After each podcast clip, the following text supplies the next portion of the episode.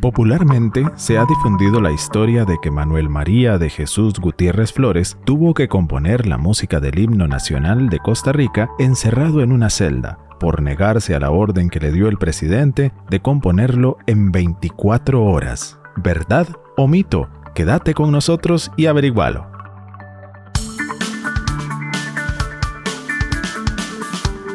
Onda UNED. Radio.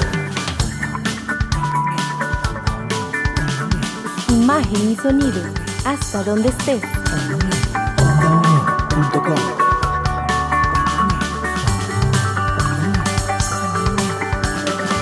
espacio de la Escuela de Ciencias Sociales y Humanidades de la UNED. Hasta donde estés. Onda UNED. Acortando distancias. Acompañamos tus estudios. Cátedras sin fronteras.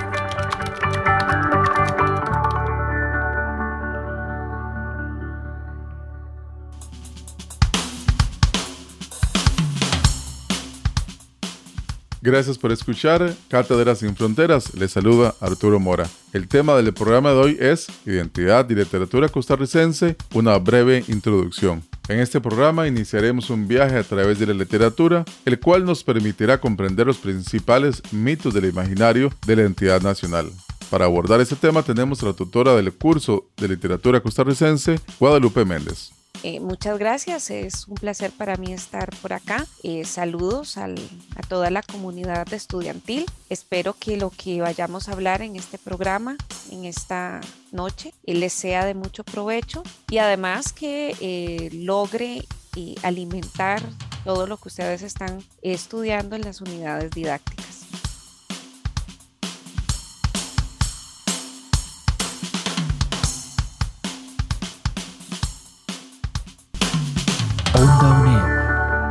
Acortando distancias.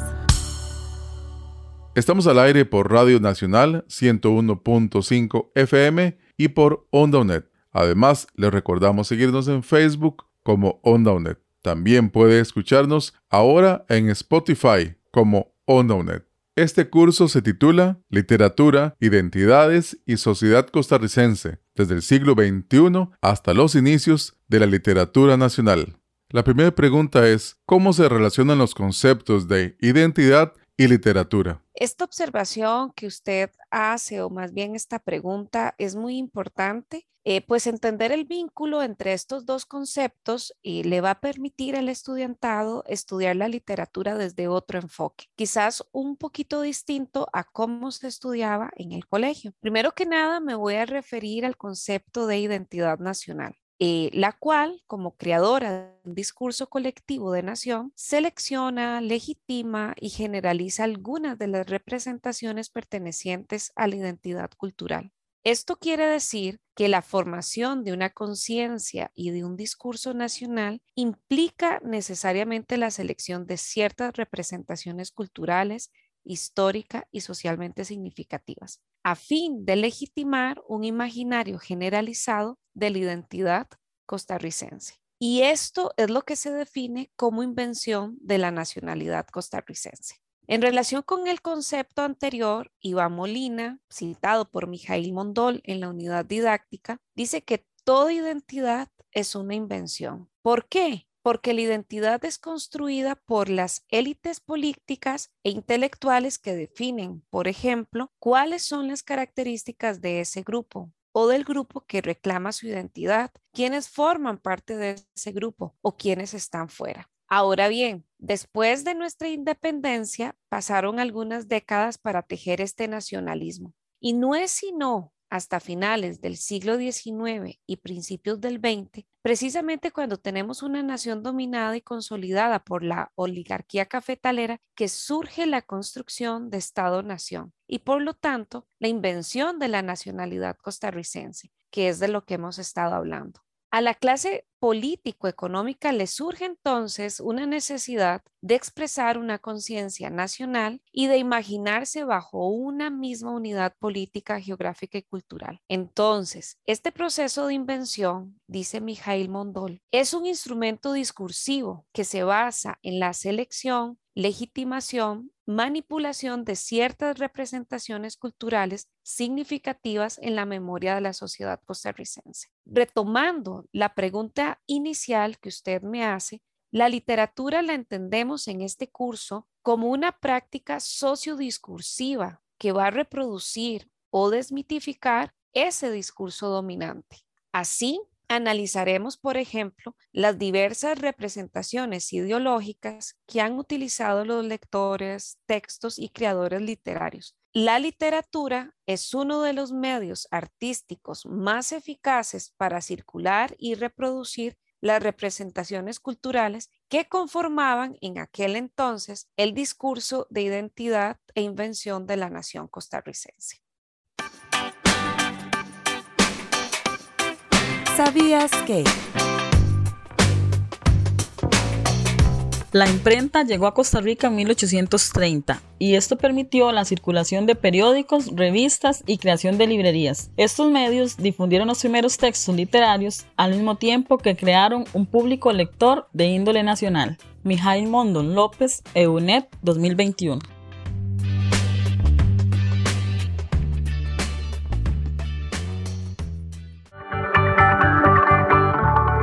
Onda UNED. Acortando distancias. Te pasamos un volado. Hoy queremos hablarte de las consecuencias del plagio. Según el sitio web de Eduteca, el plagio es cuando tomas prestadas palabras o ideas de otras personas sin reconocer de manera expresa que lo hiciste. El plagio es una falta que se toma con mucha seriedad en la UNED, pues se aplica el Reglamento General Estudiantil por eso todas tus tareas e investigaciones deben ser completamente originales e inéditas, a no ser que las indicaciones de una tarea o la persona encargada de cátedra lo digan expresamente. Todos los trabajos se hacen de manera individual. Si se detecta copia de trabajo entre dos o más estudiantes o se comprueba que la tarea se obtuvo de una o varias fuentes sin que se hicieran citas ni referencias bibliográficas, se aplicará el Reglamento General Estudiantil. Algunas personas inescrupulosas venden tareas de cuatrimestres anteriores o se animan a hacerte las tareas a cambio de que les pagues dinero. En las cátedras de la Escuela de Ciencias Sociales y Humanidades sabemos incluso de la existencia de grupos de WhatsApp en donde se ofrecen estos servicios. Esto se considera fraude académico y tiene graves consecuencias. Por ejemplo, aquellas personas que cometan fraude académico perderán automáticamente la asignatura y serán expulsadas de la universidad de dos a seis cuatrimestres. Además, si tienen becas, las perderán. Así que no te la jugues. No compres ni presentes tareas de otras personas como si fueran tuyas y siempre cita las ideas y palabras de otras personas autoras. Así te evitas sanciones y que te expulsen de la UNED mejor consulta artículos y revistas académicas de calidad que sustenten tu trabajo y formación profesional. En la Escuela de Ciencias Sociales y Humanidades te recomendamos visitar la revista Espiga, una publicación continua que respeta los derechos de autor. ¿A qué esperas? Este volado te lo trajo Revista Espiga.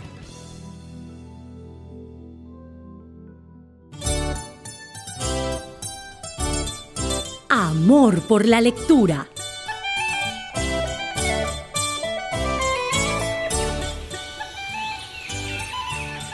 Toma, hijo.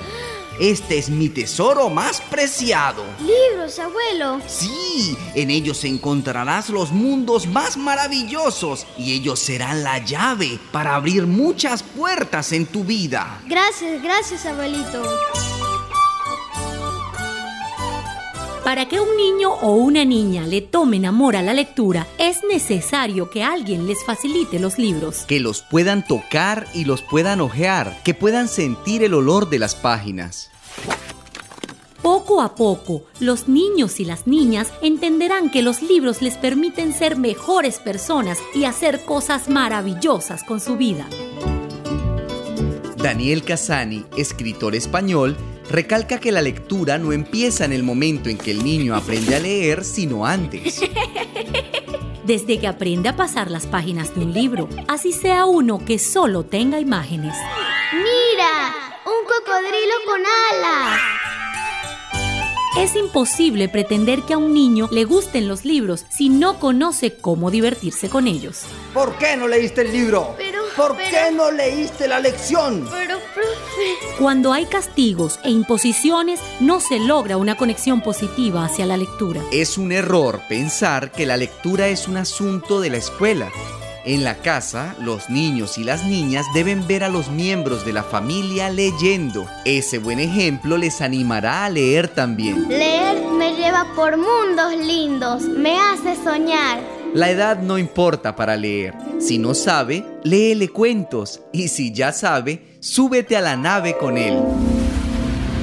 El viajero del cosmos sabía que su aventura no terminaría allí. Entonces, cuando llegó a un planeta desconocido, Cada noche, con la lectura de cuentos, se abre una oportunidad para que niños y niñas se enamoren de los libros. Elígelos con imágenes e invéntate historias. Haz voces, juega con personajes y pídele a tu hijo que le cambie el final al cuento. Recuerda, cada día tienes una oportunidad para que tu hijo o tu hija se enamore del maravilloso mundo de la lectura. No la dejes pasar. Comienza ya. No la dejes pasar. Comienza ya. Una producción de radiotequita.net. Radiotequita.net. Tu portal de audios para niñas y niños.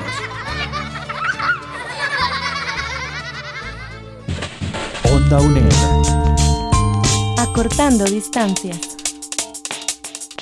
Gracias por su sintonía. Profesora, anteriormente usted mencionaba que la invención de la nación es una herramienta discursiva que selecciona, legitima y manipula ciertas representaciones culturales significativas en la memoria de la sociedad costarricense. ¿Cuáles serían esas representaciones culturales desde las cuales se construye la idea de lo nacional?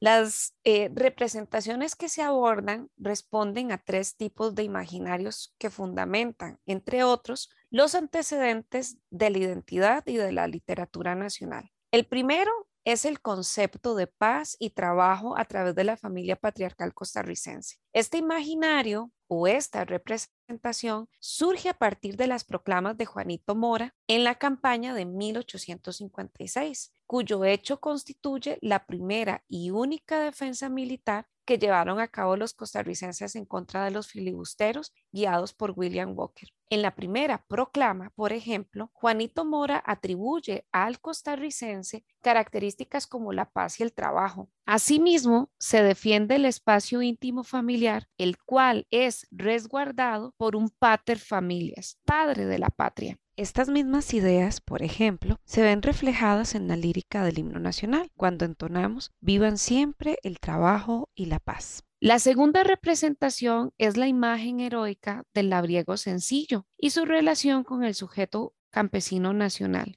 Este imaginario surge de la figura de Juan Santamaría, quien representa a ese labriego sencillo vestido de soldado. En el himno nacional, por ejemplo, se refuerza este imaginario del sujeto nacional como un campesino. Por último, tenemos la representación de la blancura étnica costarricense. Esta representación constituyó un signo ligado al orden, el progreso, la cristiandad y la organización civil. Esto fundamentaría la idea de un nacionalismo moderno y civilizado. Onda UNED. Acortando distancias.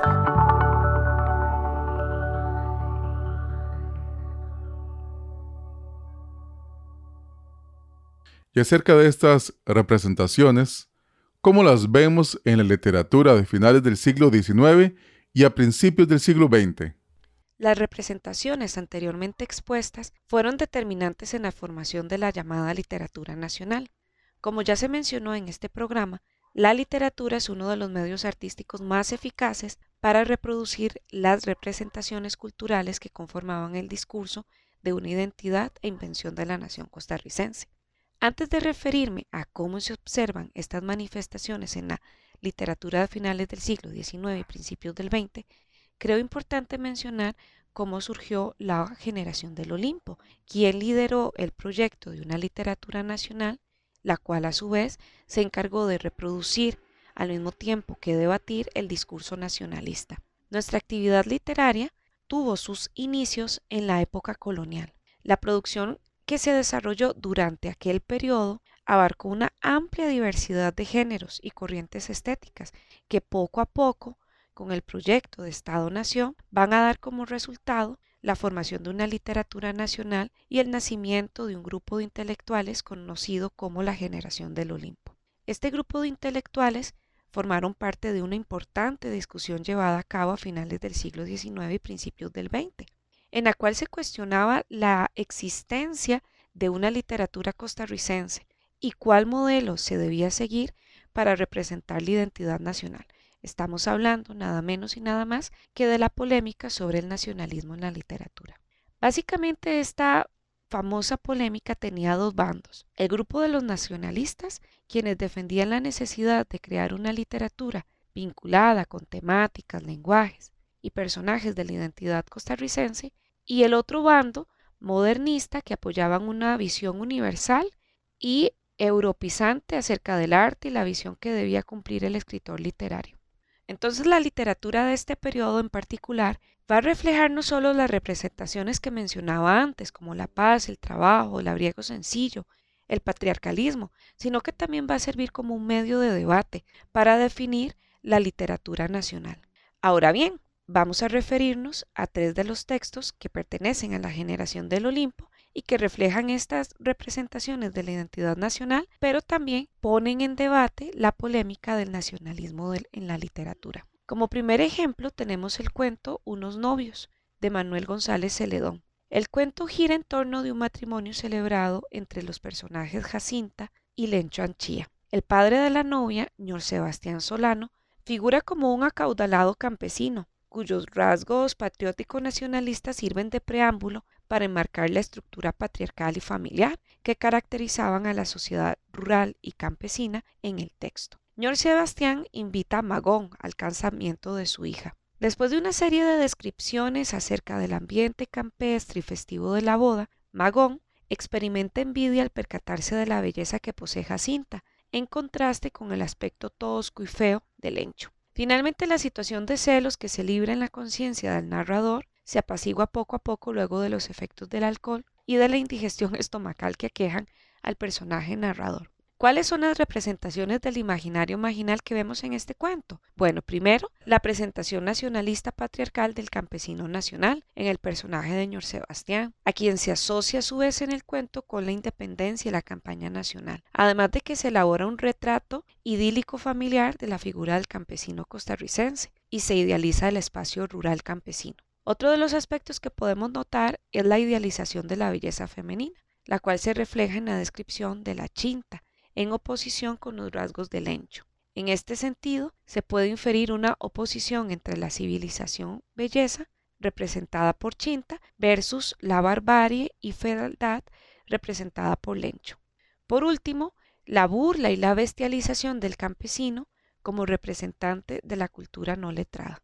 Estos dos últimos aspectos se relacionan con la polémica del nacionalismo, en donde la belleza, civilización hacen referencia, por ejemplo, a Europa y la fealdad y barbarie hacen referencia al atraso cultural de nuestro entorno nacional. Seguidamente tenemos el texto a París de Carlos Gallini. Este texto refleja las tensiones entre la mismidad nacional y la otredad europea. La trama de este relato gira en torno al acto de infidelidad cometido por Federico Álvarez contra su esposa Adela. Como detalle importante, podemos leer que la transgresión matrimonial llevada a cabo por este personaje no solamente irrumpe con la felicidad conyugal, también puede ser interpretado como un acto de infidelidad o traición a los valores ideológicos que conforman el deber ser de la identidad nacional. En esta misma línea, entonces recordemos la manera en que este texto señala a la seducción extranjera representada por la figura femenina de Marta, quien sería la otredad europea, como motivo principal que conduce a Federico a renegar de los valores tradicionales, sacrificio y fidelidad conyugal personificados en la esposa Adela, quien representa la mismidad nacional. El cuento se convierte de alguna manera en un escenario de debate político e intelectual en el que se defiende esta mismidad nacional y se critica la otredad europea.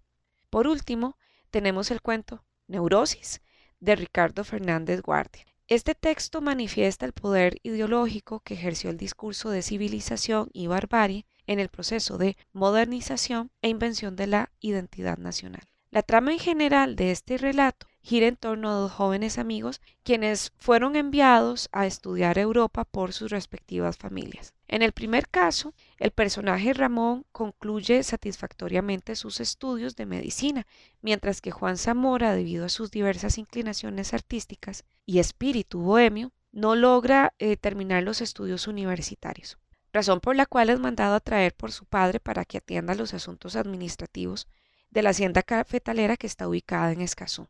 Con el tiempo, Ramón se gradúa como médico y regresa a Costa Rica y decide visitar a su amigo Juan Zamora. Sorprendido por las labores agrícolas y administrativas que éste realiza en la hacienda cafetalera de su padre, Ramón intenta convencer a Juan para que regrese a Europa, a la ciudad civilizada, y abandonar así el estado de barbarie y salvajismo en el que se encuentra. Vemos así en el cuento Neurosis el espacio y otredad europea bajo los criterios de modernidad y progreso y civilización, mientras que en el espacio nacional, que está representado por la hacienda cafetalera, por Juan Zamora, es referido como un lugar de salvajismo y de barbarie. Entonces, en este texto no solo se pone en duda que la otredad europea es el espacio que está vinculado a las expresiones artísticas, la intelectualidad y demás características de la vida moderna. No hay, no hay dos fuegos igual. Es un niño Abriendo libros. Los amorosos son los insaciables, se van llorando. En Onda UNED. Que puede contar conmigo.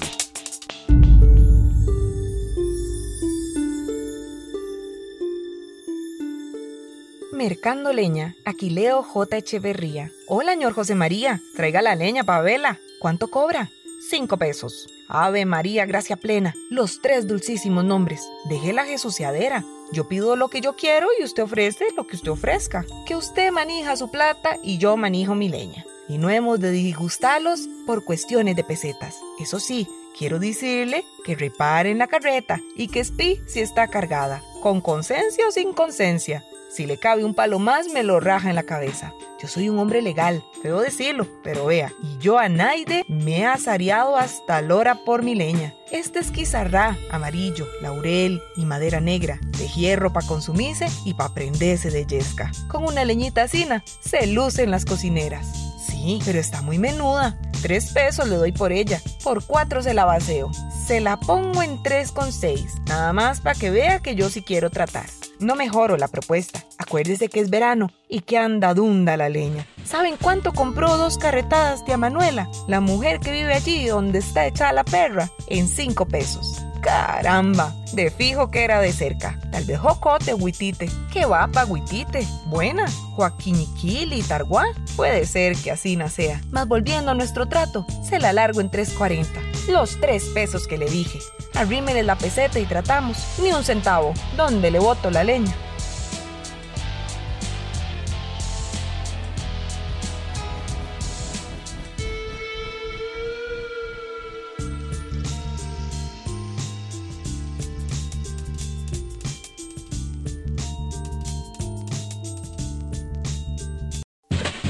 Onda UNED. Acortando distancias.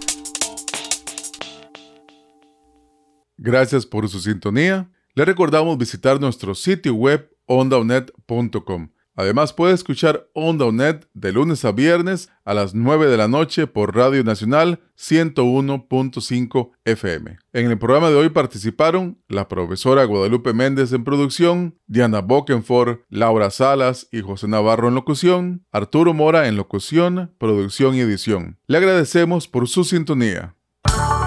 OndaUNED.com Acortando distancias. Acompañamos tus estudios. Cátedras sin fronteras.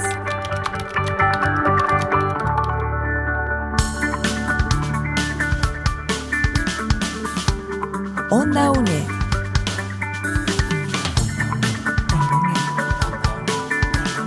Imagen y sonido, hasta donde estés. Busca